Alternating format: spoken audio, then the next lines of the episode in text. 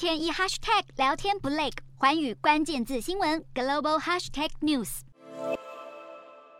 万众瞩目的卡达世足赛不到一个月就要登场，但现在更引人关切的是，卡达政府在首都市中心强制清空几千位外籍劳工的公寓。根据路透报道，这些地是要让给来自全球各地的球迷们住。有遭遇强制迁移的劳工向媒体透露，卡达政府在某天晚上八点左右通知一个容纳一千两百人的社区，在两小时内离开当地。市府官员接着在晚上十点多再度出现，把所有人赶出公寓，还锁上大门。有些人甚至来不及回家带上自己的东西。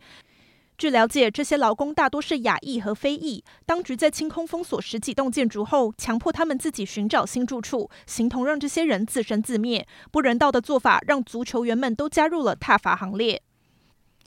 路透社指出，卡达三百万人口当中有百分之八十五都是外籍劳工，却时常遭遇政府的不公平对待。卡达官员则表示，这次清空劳工们的公寓跟世足赛无关，而是在配合城市的长期重建计划，还称所有人后来都被重新安置到适当住所。无论政府如何解释，都像是百口莫辩。卡达从贿赂国际足总到奴役外籍劳工，不断经历各种丑闻指控，人权记录和主办资格也持续受到国际社会严格审视。